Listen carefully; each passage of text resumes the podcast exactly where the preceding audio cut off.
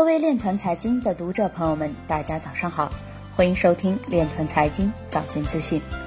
今天是二零一九年三月二十日，星期三，农历乙亥年二月十四。首先，让我们聚焦今日财经。韩国政府机构发布《二零一八年韩国金融科技企业手册》，区块链和虚拟货币企业占比百分之九。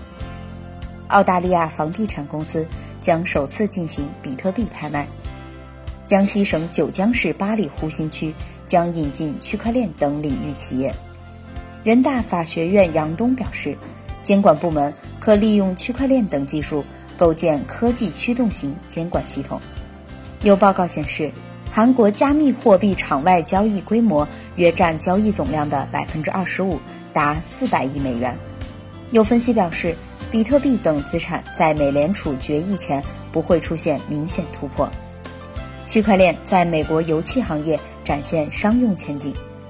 韩国首尔市将启动第三届首尔创新挑战赛，支持人工智能、区块链等技术。浙江省网信办网评处处长表示，建立健全相关法规是出于对区块链风险防范的需要。IBM 区块链副总裁表示。至少两家美国主要银行考虑推出稳定币。今日财经就到这里，下面我们来聊一聊关于区块链的那些事儿。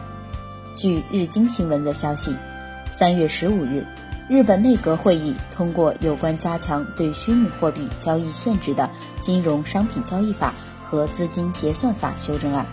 新的金融商品交易法为加密货币交易所的牌照申请设定了时限。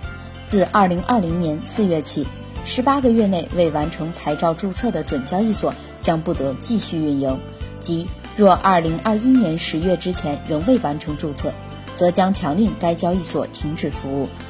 以上就是今天链团财经早间资讯的全部内容，感谢您的关注与支持，祝您生活愉快，我们明天再见。